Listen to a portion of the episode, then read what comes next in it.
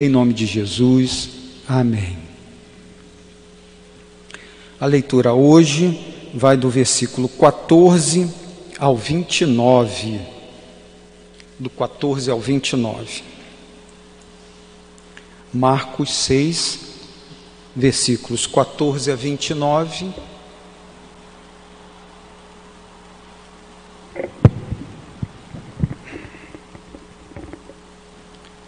Diz assim a palavra do Senhor. Chegou isto aos ouvidos do rei Herodes, porque o nome de Jesus já se tornara notório, e alguns diziam: João Batista ressuscitou dentre os mortos, e por isso nele operam forças miraculosas. Outros diziam: É Elias, ainda outros é profeta como um dos profetas. Herodes, porém, ouvindo isto, disse: É João, a quem eu mandei decapitar, que ressurgiu. Porque o mesmo Herodes, por causa de Herodias, mulher de seu irmão Filipe, porquanto Herodes se casara com ela, mandara prender a João e atá-lo no cárcere Pois João lhe dizia: Não te é lícito possuir a mulher de teu irmão. E Herodias o odiava, querendo matá-lo e não podia, porque Herodes temia João, sabendo que era homem justo e santo, e o tinha em segurança. E quando o ouvia, ficava perplexo, escutando de boa mente.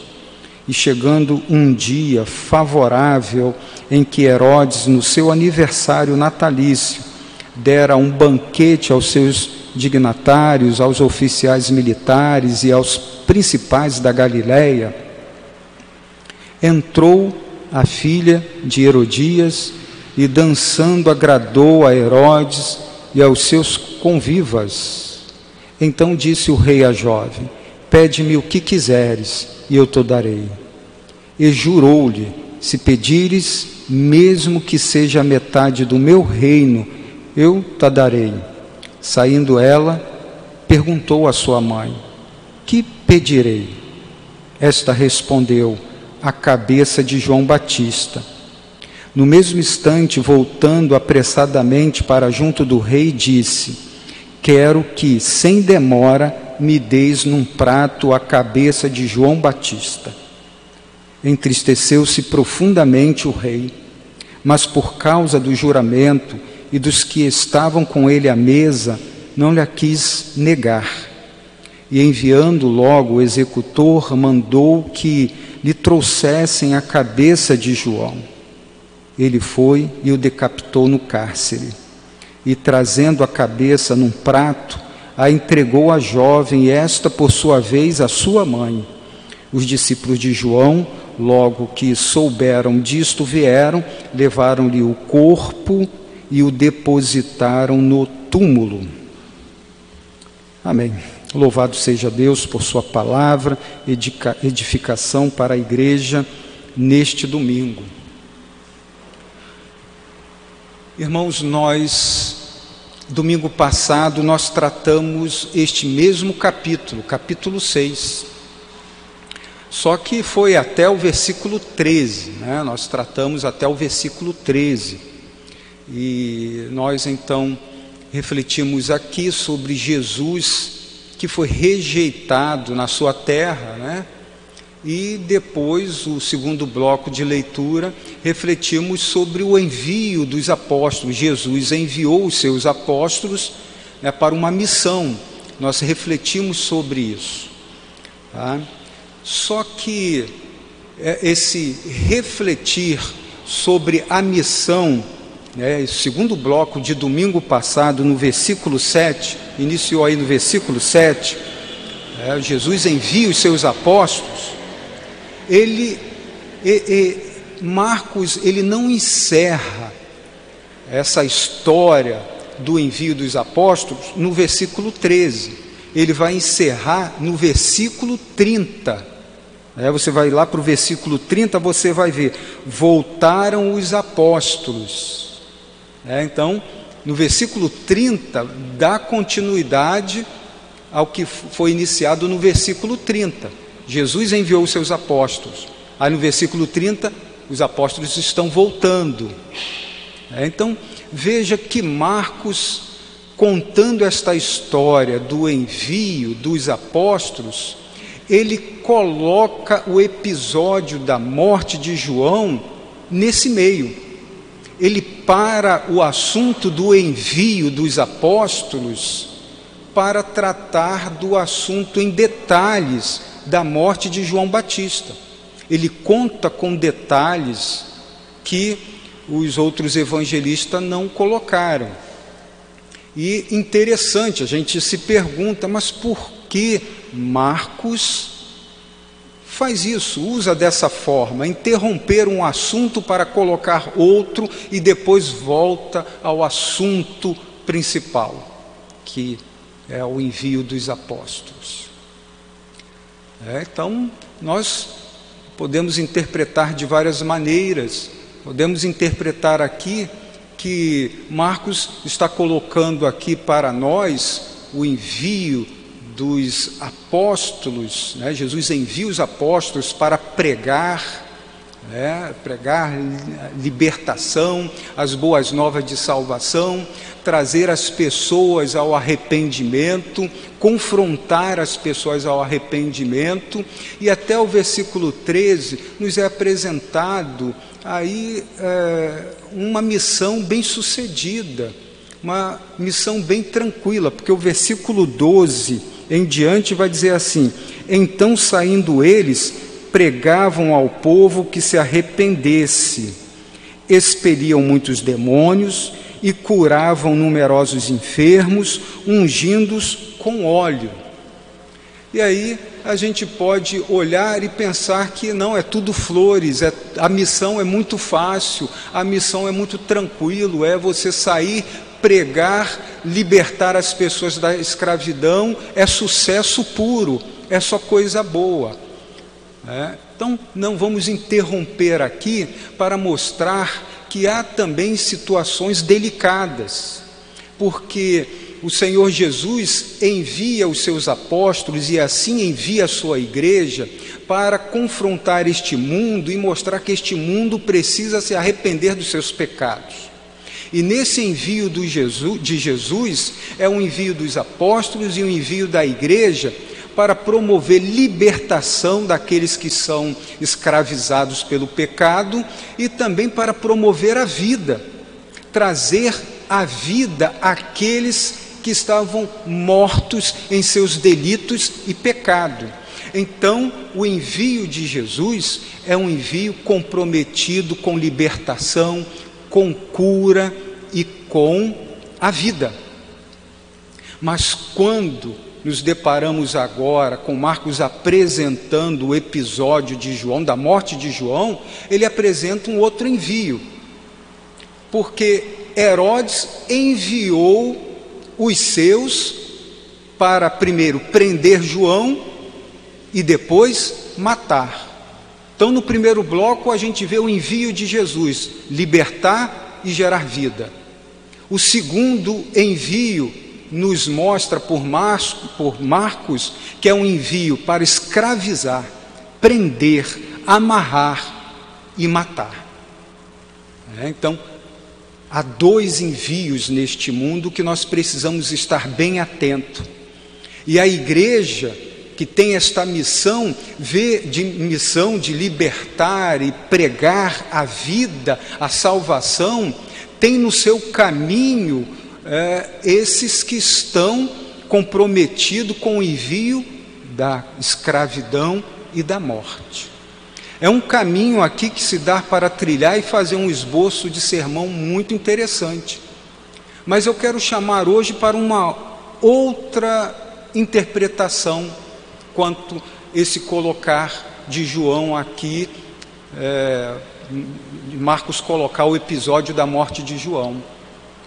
É, eu vejo aqui que é para mostrar para a igreja também, e podemos caminhar assim, que na missão da igreja nós iremos nos deparar com mentes perturbadas pelo pecado. e mentes que nem se toca pelo pecado.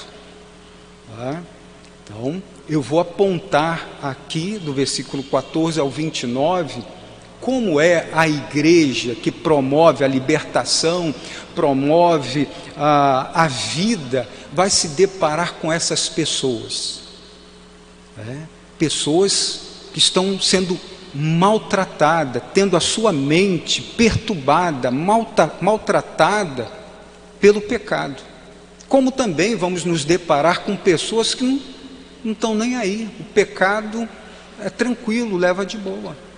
É. Nós, como igreja, interagimos com estas pessoas e nós podemos até como, ter como sugestão aqui é, é, uma mente perturbada por seus pecados. Há muitas pessoas no mundo afora perturbadas, sofrendo por causa dos seus pecados. Vamos focar aí, ainda que nesse bloco de leitura, a nos mostrar mentes que não tem, estão nem aí para o pecado. Mas Marcos, então, ele interrompe esse envio, essa história do envio dos apóstolos, e coloca o episódio da morte de João, e ele dá essa quebrada, iniciando mostrando que Jesus estava sendo muito conhecido na região.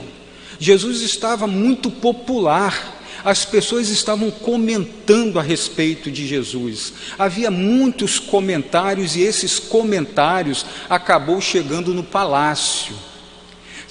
Acabou chegando lá na casa daquele que governava a cidade ah, esse comentário, Jesus começou a ficar tão famoso que aqueles que governavam começaram a saber sobre Jesus. Então, o conhecimento de Jesus não alcançou só as pessoas humildes, as pessoas que estavam na rua, as pessoas que eram desprezadas na sociedade, mas Jesus também começou a ser ouvido por aqueles que tinham autoridade diante dos homens. Jesus começou a ser ouvido por pessoas graúdas, políticos, pessoas que tinham autoridades na região. É, então, uh, Jesus, é, como Marcos vai relatar, e nós vimos é, até o capítulo 6 aqui, Jesus operando milagres, maravilhas, né? o, o dínamos, o poder, é, interpretado como maravilhas, milagres. Isso acompanhava Jesus. Jesus ensinava, as pessoas ficavam maravilhadas, e por onde Jesus andava, a multidão seguia. E uh, muitas dessas pessoas começavam a interpretar: puxa vida, que maravilha, mas quem será este Jesus? Quem será este Jesus? E tinha vários blocos de interpretação quanto quem era Jesus. Marcos vai apresentar aqui três grupos de interpretações. A primeira interpretação de que Jesus era João Batista que ressuscitou dentre os mortos. Um outro grupo interpretava que Jesus era Elias. Elias né, que os profetas lá falou que Elias ia voltar para ser o percussor do Messias. Mas havia um terceiro grupo que interpretava que este Jesus, a este Jesus é um profeta, como os profetas do Antigo Testamento, né? os profetas lá da época de Jeremias, de Isaías. Alguns vão traduzir que estes falava, não, este é a encarnação de um daqueles profetas. Então, três grupos principais que começou a se falar tanto que chegou ao ouvido de Herodes. É, e vamos então ver como é que Marcos coloca isso no capítulo 14 e 15. É, chegou isto aos ouvidos do rei Herodes porque o nome de Jesus já se tornara notório. Vamos dar uma parada. Né? Então, o nome de Jesus já estava ganhando a cidade de uma forma, né? opera milagres, ensina como ninguém, autoridade. Mas é importante identificar também que é, Marcos aqui coloca um título de rei, que Mateus e Lucas não colocam. E de fato, esse Herodes aqui não era rei. Tá? Era o, o, rei no sentido popular. É? Era o, o, governante daquela cidade e as pessoas então acostumavam a apontar ele como rei. Ainda que ele tinha um irmão que já era rei. É o imperador de Roma, já tinha dado esse título a seu irmão como rei. Mas esse Herodes aqui, é o Herodes Antipas, ele não era rei. Tá? E Marcos só apresenta o primeiro nome que recebeu de seu pai, porque ele é filho do, rei, do, do Herodes o Grande. Quando você vai iniciar a leitura em Mateus, né, que vê Herodes ali, Herodes é, mandando matar as crianças para atingir o Messias, esse é o Herodes Grande, que é o pai desse daqui. Esse aqui é o Herodes Antipas. Né? E o seu pai, o Herodes o Grande, era. É, é, teve muitos filhos. É, mulherengo teve muitas mulheres e muitos filhos. E os historiadores, né, a história extra-bíblica vai contar sobre a história dos Herodes, que era uma história de moral muito vergonhosa. Teve muitos filhos e os seus filhos casavam-se um com o outro, né, tudo dentro ali do parentesco. Né, e é, então uma moral lastimável. Tá? E Herodes aqui então ele ouviu também a respeito de Jesus. Aí continua o versículo 14 no relato de Marcos. Marcos conta uma história aqui muito interessante a respeito desse episódio de João Batista. E diz aí: E alguns diziam, é, aí vai entrar agora como interpretável. Alguns diziam: João Batista ressuscitou dentre os mortos, e por isso nele operam forças milagrosas. É, então, essa é a primeira interpretação que Marcos coloca que havia entre o povo. Né? Aí o versículo 15: Outros diziam, é Elias, com base na profecia né, do Antigo Testamento. E ainda outros, é profeta como um dos profetas. E aí o versículo seguinte, é, o versículo 16, nos diz: Herodes, porém, ouvindo isto, disse: É João a quem eu mandei decapitar que ressurgiu. Então veja que Herodes agora, ele, né, Marcos coloca que Herodes, então, apresenta a sua interpretação que é igual àquele primeiro grupo. Herodes entende então que Jesus é João Batista, que ressuscitou, né, ressurgiu dentre os mortos. Então, mas o, o Herodes aqui, ele não só apresenta o, o, estar junto com esse primeiro grupo na interpretação. Ele apresenta algo interessante que é o que eu puxei aqui como tema de uma mente perturbada pelo pecado. Né? Marcos, ele registra isso aqui para nos mostrar uma perturbação que acompanhava Herodes. É, esse, eu mandei decapitar, denuncia uma acusação que ele carregava no seu coração.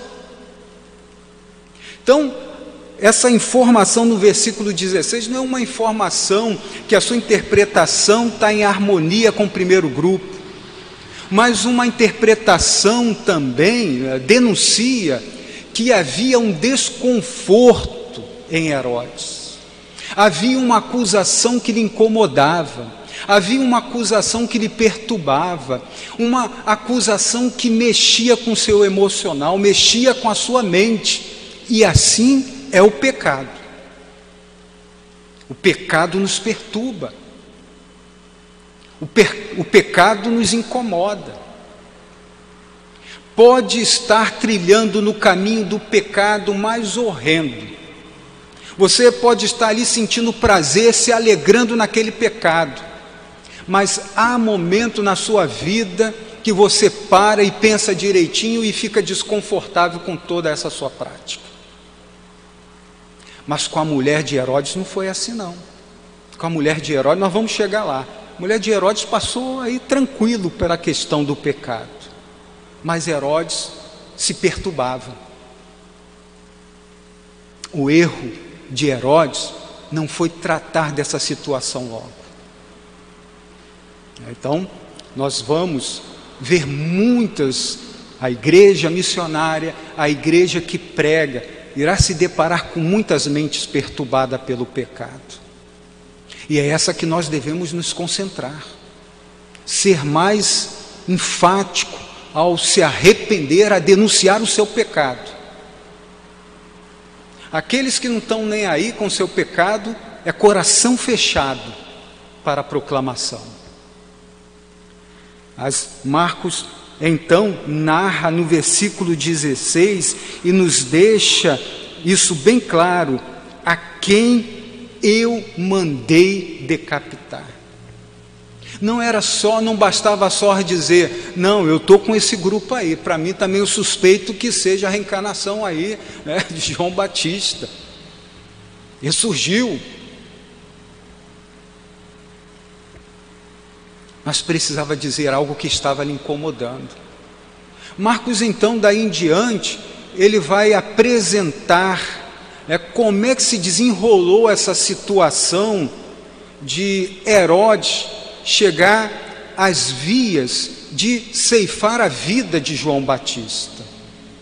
É, o texto então vai dizer no versículo 17: porque o mesmo Herodes, por causa de Herodias, esse por causa é uma deixa que nós não podemos deixar passar. Mas vou voltar lá, tá?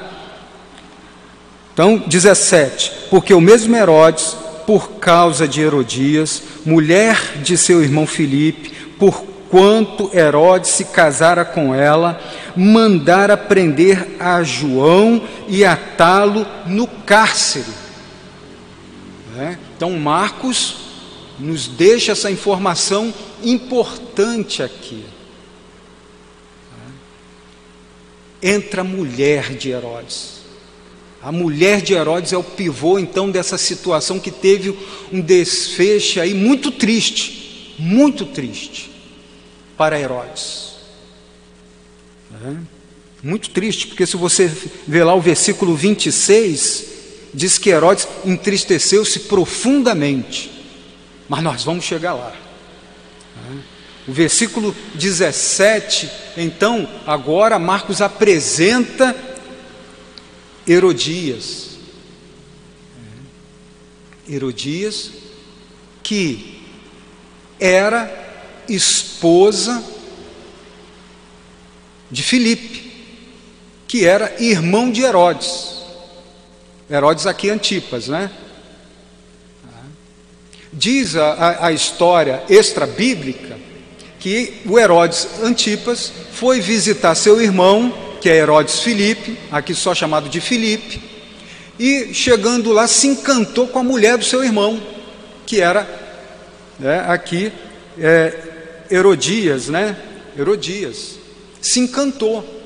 E daí em diante, Herodes abandona, Herodes Antipa, abandona sua esposa, que lhe trouxe consequências né, segundo os historiadores extra trouxe consequências terríveis na vida de Herodes. Abandonou a sua esposa e Herodias abandonou Filipe para contrair a esse casamento em pecado. Em pecado. É. Só que, aí para você ver a ideia, Herodias, que está aí no versículo 17, O avô dela era também Herodes o Grande. O pai dela era filho de Herodes o Grande, mas com uma mulher diferente, não a mesma mãe de Herodes Antipas e nem de Filipe. Tá? Herodes Antipas e Filipe, mesma mãe, mesmo pai. Mas os, o pai, né, Aristóbulo, de Herodias, era de uma outra mulher. Então, Herodias casou com seu tio de segundo grau, Filipe. Abandonou ele para casar com outro tio de segundo grau, que era o Herodes Antipas. Então veja como é que era a moral dessa família. Como é que era uma tragédia nessa família aí de Herodes. É. E João Batista via isso tudo. E João Batista não era aquele pregador que só colocava o dedo na ferida do pobre, das pessoas comuns. Nas autoridades também ele chegava e colocava é, aberto o pecado daquelas pessoas. João ia nas autoridades, ia a Herodes e denunciava o pecado e chamava o arrependimento. Chamava o arrependimento. E talvez seja esse um ponto que Herodes ligou e decidiu: não, estou com o primeiro grupo, isso daí é, é João Batista. Porque se você vê lá no versículo 12, o versículo 12, a pregação de Jesus e enviou seus apóstolos, era a mesma pregação de João Batista, o versículo 12. Pregavam ao povo que se arrependesse. É?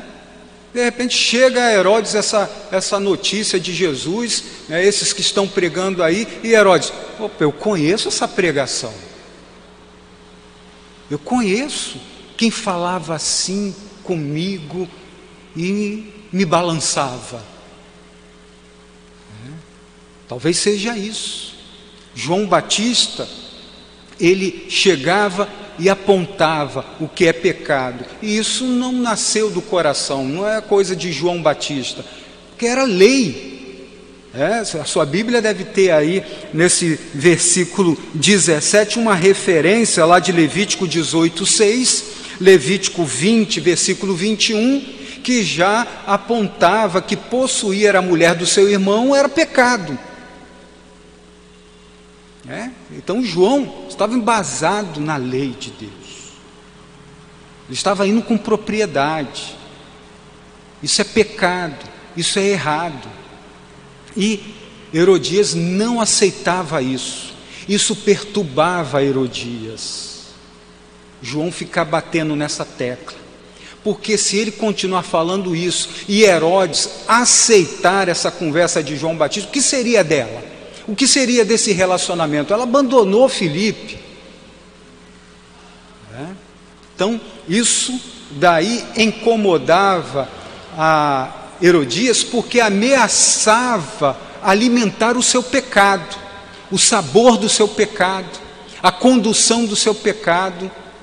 Isso não lhe trazia uma consciência pesada de que ela estava errada. Não, ela queria era calar essa voz. Ela queria dar fim a essa voz.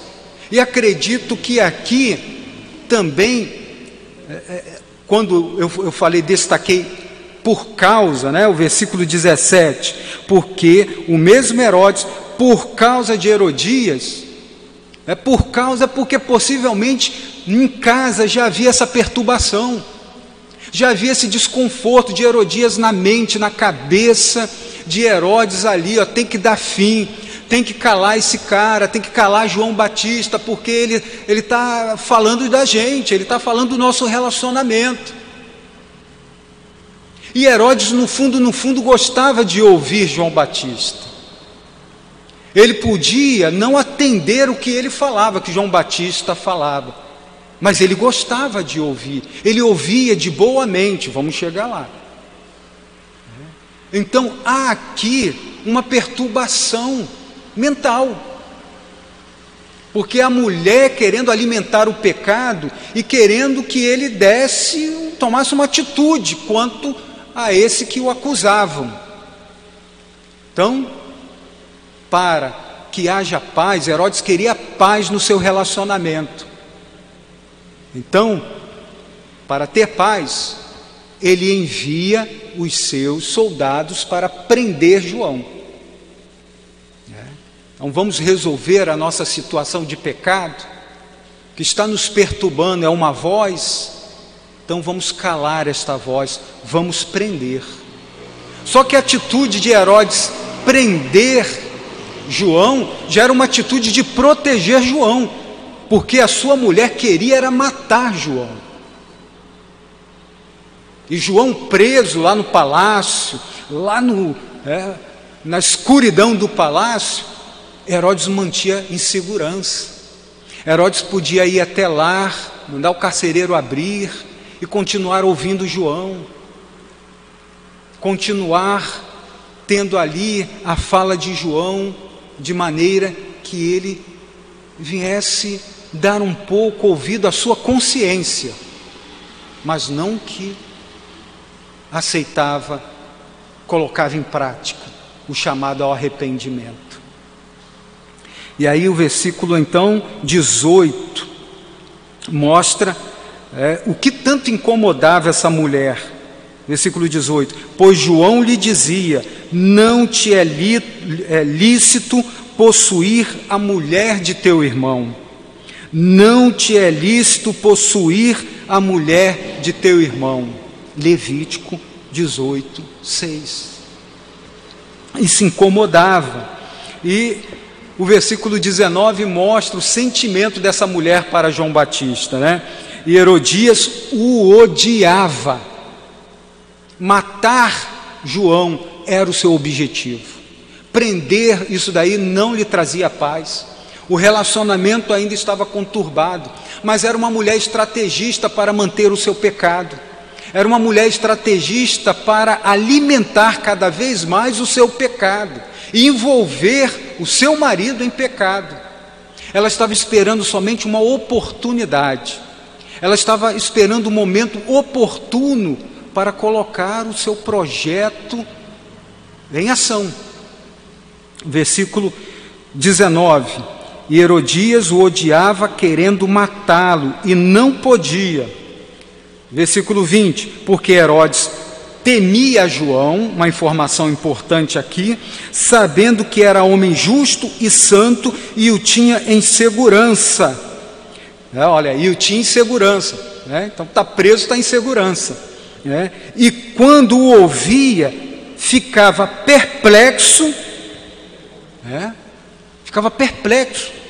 João está falando do pecado dele, ele ficava perplexo mas ouvia de boa mente, né? continua, escutando de boa mente. Aí aqui a gente vê uma outra perturbação mental em Herodes. Tinha perturbação com a mulher, mental com a mulher, por estar envolvido e alimentando aquele pecado. Então é uma perturbação que vem de pecado, por alimentar pecado, um relacionamento em pecado. Mas havia uma outra perturbação em Herodes que nós podemos perceber aqui. Porque Herodes mandou prender uma pessoa que não tinha culpa. Ele que era culpado, ele e a mulher. Ele olhava para João, o que ele via era que João era um homem justo. Justo é, significa que ia ser aprovado por Deus. Ele não via João só como um homem justo, mas ele via João como um homem santo, ou seja, separado por Deus. Então, ele temia. E isso lhe trazia um desconforto mental, lhe trazia perturbação mental. Ele é o homem de autoridade. E a sua atitude foi uma atitude injusta, porque ele prendeu uma pessoa que não tem culpa. O culpado é ele mesmo. Isso traz perturbação. Será que hoje em dia existe pessoas que para alimentar a sua prática de pecado toma atitudes injustas? Será que hoje, nos nossos dias, nós encontramos também governantes nesta situação? Prefeitos, governadores, presidentes, isso mundo afora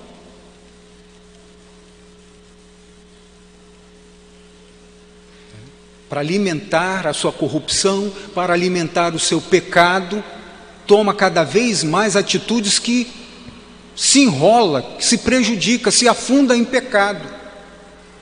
Então você vê que Herodes só tinha uma perturbação até então. Estava vivendo em pecado e a mulher dele falando toda hora, porque ele conseguia ouvir João, ainda que ficava perplexo para o seu pecado, mas ele levava, ele dava para ir levando. Mas vinha a sua mulher e ele queria muito, então, aí a mulher não dá. Ele queria pelo menos ter paz com a mulher. Então, para resolver essa situação, ele se aprofunda mais no pecado. Então, o pecado que ficava só num relacionamento né, perdido, condenado por Deus, agora vai por uma prática injusta. É, tem que ter cuidado com o tempo. Aqui o relógio. É, então, isso já, já traz perturbação. Então, quem está nos ouvindo, se está alimentando o pecado, e para alimentar o pecado, você está tomando outras atitudes, e cada vez mais, isso só tende a agravar a sua perturbação mental.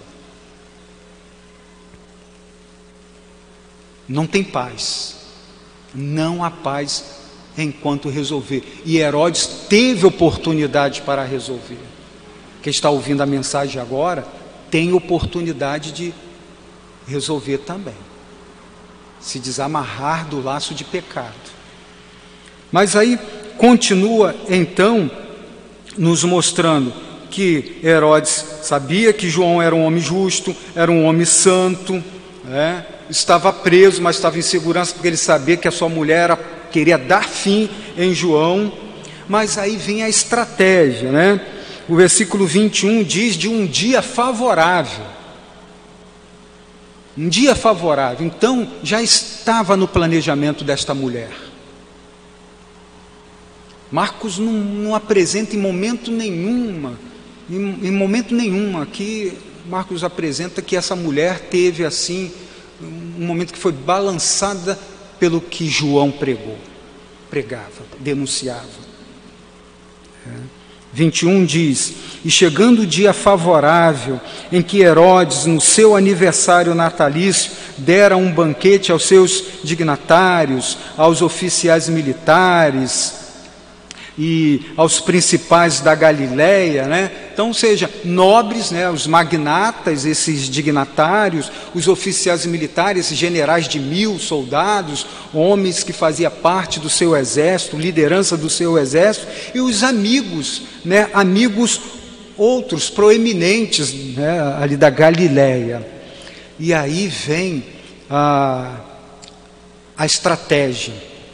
22 entra a filha de Herodias. Essa filha aqui é do casamento com Filipe, então é sobrinha de Herodes Antipas. É.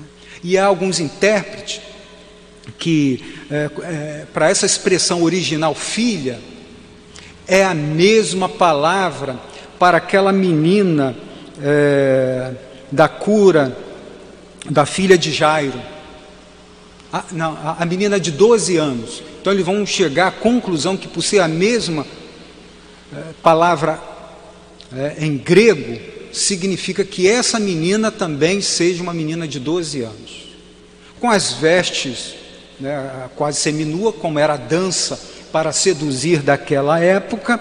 Né? Então diz o versículo 22: Entrou a filha de Herodias e, dançando, agradou a Herodes e aos seus convivas. Então disse o rei a jovem, né? o rei no sentido popular, não de direito, tá? porque o imperador não deu esse título a ele.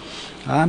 E aos seus convivos. Então disse o rei a jovem: Pede-me o que quiseres, que eu te darei. E jurou-lhe: Se me pedires, mesmo que seja metade do meu reino, eu te darei. Ele não tinha reino, mas era uma a figura de palavra para dizer: pede o que quiser, independente do valor, é, seja quanto for, eu vou te dar.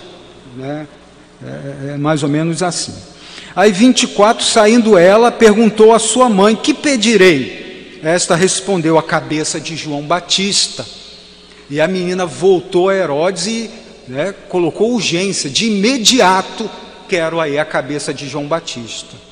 E aí Herodes entendeu que estava numa cilada, que não podia mais voltar. porque ele prometeu diante dos convidados, e aí era a questão agora do orgulho, e o orgulho sufoca a consciência. Você sabe o que tem que fazer, que é, o que é o certo a fazer, mas o seu orgulho o impede de fazer o que é certo. E esse foi o caminho de Herodes. Herodes podia ter cancelado toda esta situação, que ele podia ter falado: Não, falei, você pedir, não que sua mãe está pedindo. Ele podia ter dado um jeito para resolver essa questão. Na verdade, Herodes podia ter colocado um ponto final nisso há muito tempo, quando ainda João Batista não estava preso, mas pregando o arrependimento.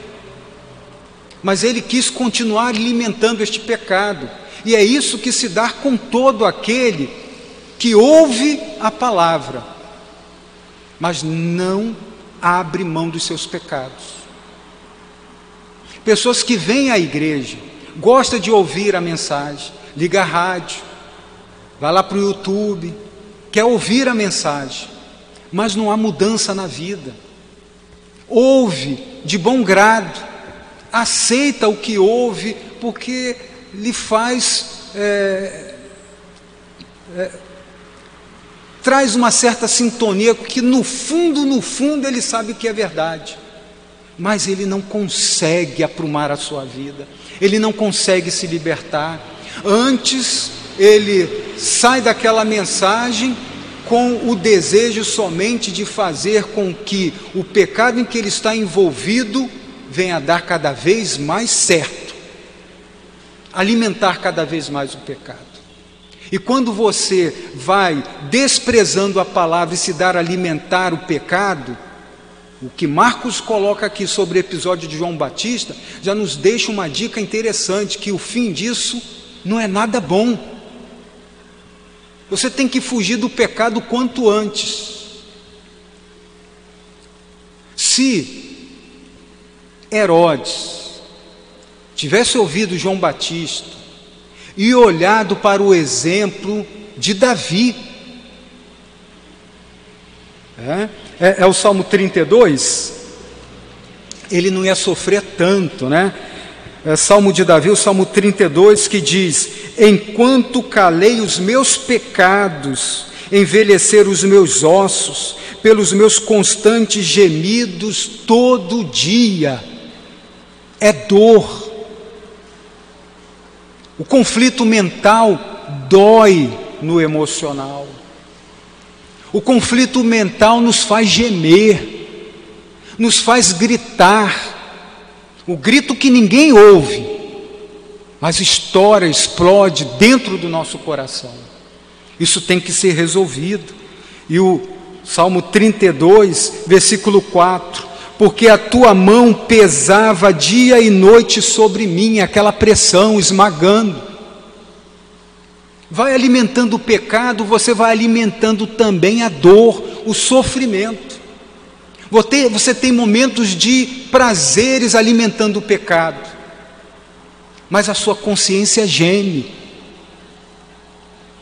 E salmista Davi, versículo 4, ele mostra como resolver esta situação.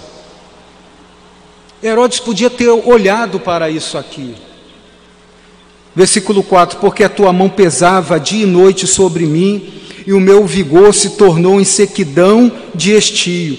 Confessei-te o meu pecado, e a minha iniquidade não mais ocultei. Disse: Confessarei ao Senhor as minhas transgressões, e tu perdoaste a iniquidade do meu pecado. É tomar uma atitude de se consertar com Deus, colocar um ponto final no pecado a igreja não pode calar. Nós vamos ter pessoas assim no nosso caminho. Nós vamos ter um Herodes que gosta de nos ouvir, ainda que não apruma a sua vida, ainda que não resolve os seus momentos de prazer em pecado, mas ele ainda nos dá uma chance de nos ouvir. Nós vamos encontrar também Herodias, ouvidos fechados completamente para a pregação da igreja e que vai vir com um braço pesado para tentar nos calar. Não vai ser somente flores a missão. Mas nós, como João Batista, penso ser isso aqui a ideia de Marcos interromper aqui o episódio do envio dos apóstolos para deixar bem claro: a igreja vai experimentar isso. Precisamos colocar o dedo na ferida, precisamos denunciar o pecado. E quando a gente tem o ouvido aberto para nós, ainda que não mude, nós não podemos desprezá-lo, abandonar. Ah, não vou falar mais porque não vejo mudança. Não, insista, continue. Assim nós devemos fazer.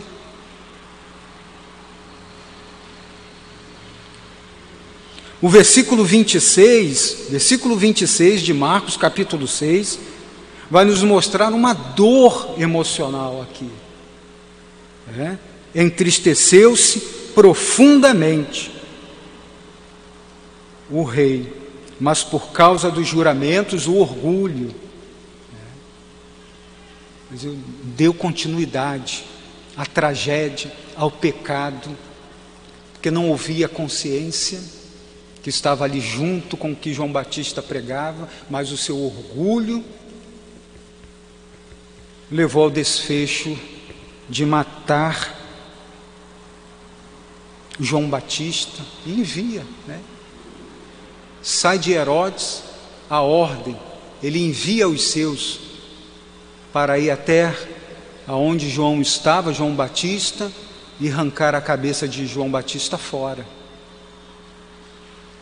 o, a história extra-bíblica vai dizer que lá na frente há um episódio de desgaste com Herodes, por ele ter abandonado a, a, a, a sua esposa para ficar com Herodias, a sua esposa era filha de um rei de um lugar da Arábia.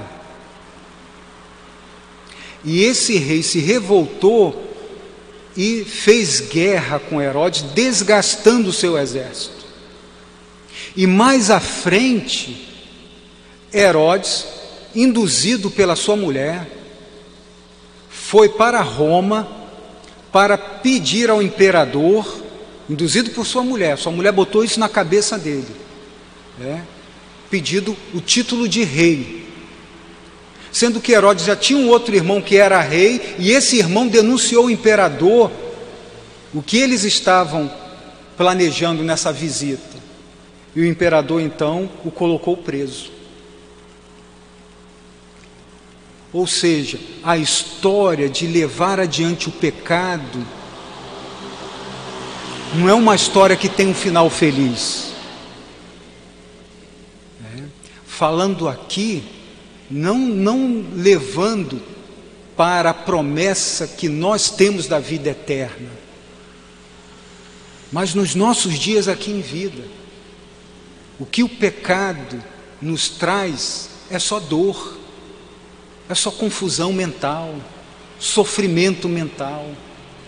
Isso precisa ser resolvido. E como se resolve isso? É atendendo o envio da igreja.